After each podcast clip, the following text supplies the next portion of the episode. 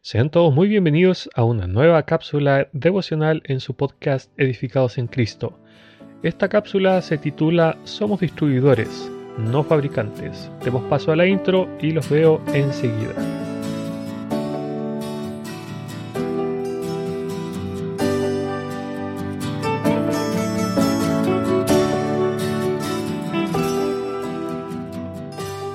Tal como les decía al principio, somos distribuidores, no fabricantes. Leamos una porción de la palabra del Señor. Dice así, cada uno, según el don que ha recibido, administrelo a otros, como buenos dispensadores de las diferentes gracias de Dios. Primera de Pedro, capítulo 4, versículo 10. El problema con demasiados de nosotros es que pensamos que Dios nos llama a ser fabricantes cuando en realidad nos llama a ser distribuidores. Solo Él tiene los recursos para satisfacer las necesidades humanas. Todo lo que nosotros podemos hacer es recibir sus riquezas y compartirlas con otros. Como dijo el apóstol Pedro, no tengo oro ni plata, pero lo que tengo te doy. En Hechos capítulo 3, versículo 6. En lo que se refiere al ministerio, todos estamos en bancarrota y solo Dios es rico. Como dice Pablo, somos como pobres, más enriqueciendo a muchos. Segunda de Corintios capítulo 6, versículo 10.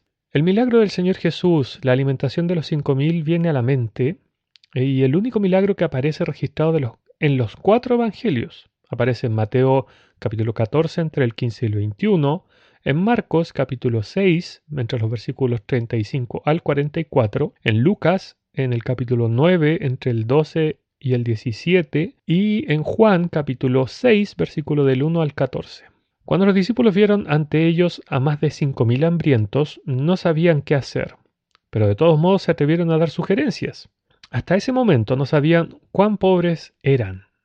Bueno, primero aconsejaron a Jesús que se quitara el problema de encima enviando a la gente a sus casas. ¿Dónde estaba la compasión? El Señor sabía que estaban hambrientos, que nunca llegarían a sus casas, en esas condiciones, de forma que rechazó totalmente ese plan. Dicho sea de paso, en el ministerio nos sentimos tentados a menudo a deshacernos de aquello que Dios quiere que ayudemos, pero los discípulos hicieron de eso más de una vez. Puede ver las referencias en Mateo 15, entre los versículos 21 y 28, también en el capítulo 19, entre los versos 13 y 15. Felipe admitió que no disponían de suficiente dinero para comprar alimentos para un gentío tan numeroso, de forma que un presupuesto más grande no era la respuesta. La mayoría piensa que disponer de más dinero para gastar es la solución para cada problema. Luego, Andrés encontró a un muchacho que tenía cinco panes de cebada y dos pececillos, una cantidad de alimento totalmente inadecuada para atender a la necesidad presente. Más, ¿qué es esto para tantos? preguntó Andrés, Juan capítulo 6 versículo 9. Y la respuesta es,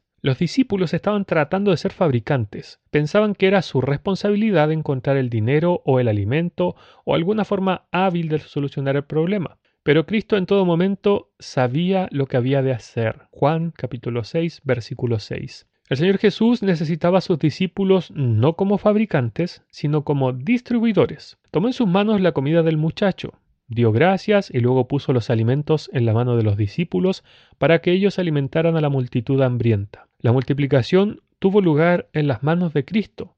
La distribución era tarea de las manos de los discípulos. Una vez usted acepta su papel de distribuidor, de las riquezas de Dios y reconozca que no es un fabricante, experimentará una nueva y maravillosa libertad y gozo en su servicio. No estará asustado ante nuevos retos porque sabe que Dios tiene los recursos para satisfacerlo. No se sentirá frustrado tratando de producir cada solución que se necesita para cumplir con la tarea. Y cuando Dios bendice su trabajo, no se sentirá tentado a atribuirse el éxito a sí mismo. Warren Bisbee, de Llamados a ser siervos de Dios la tarea más importante para cada cristiano.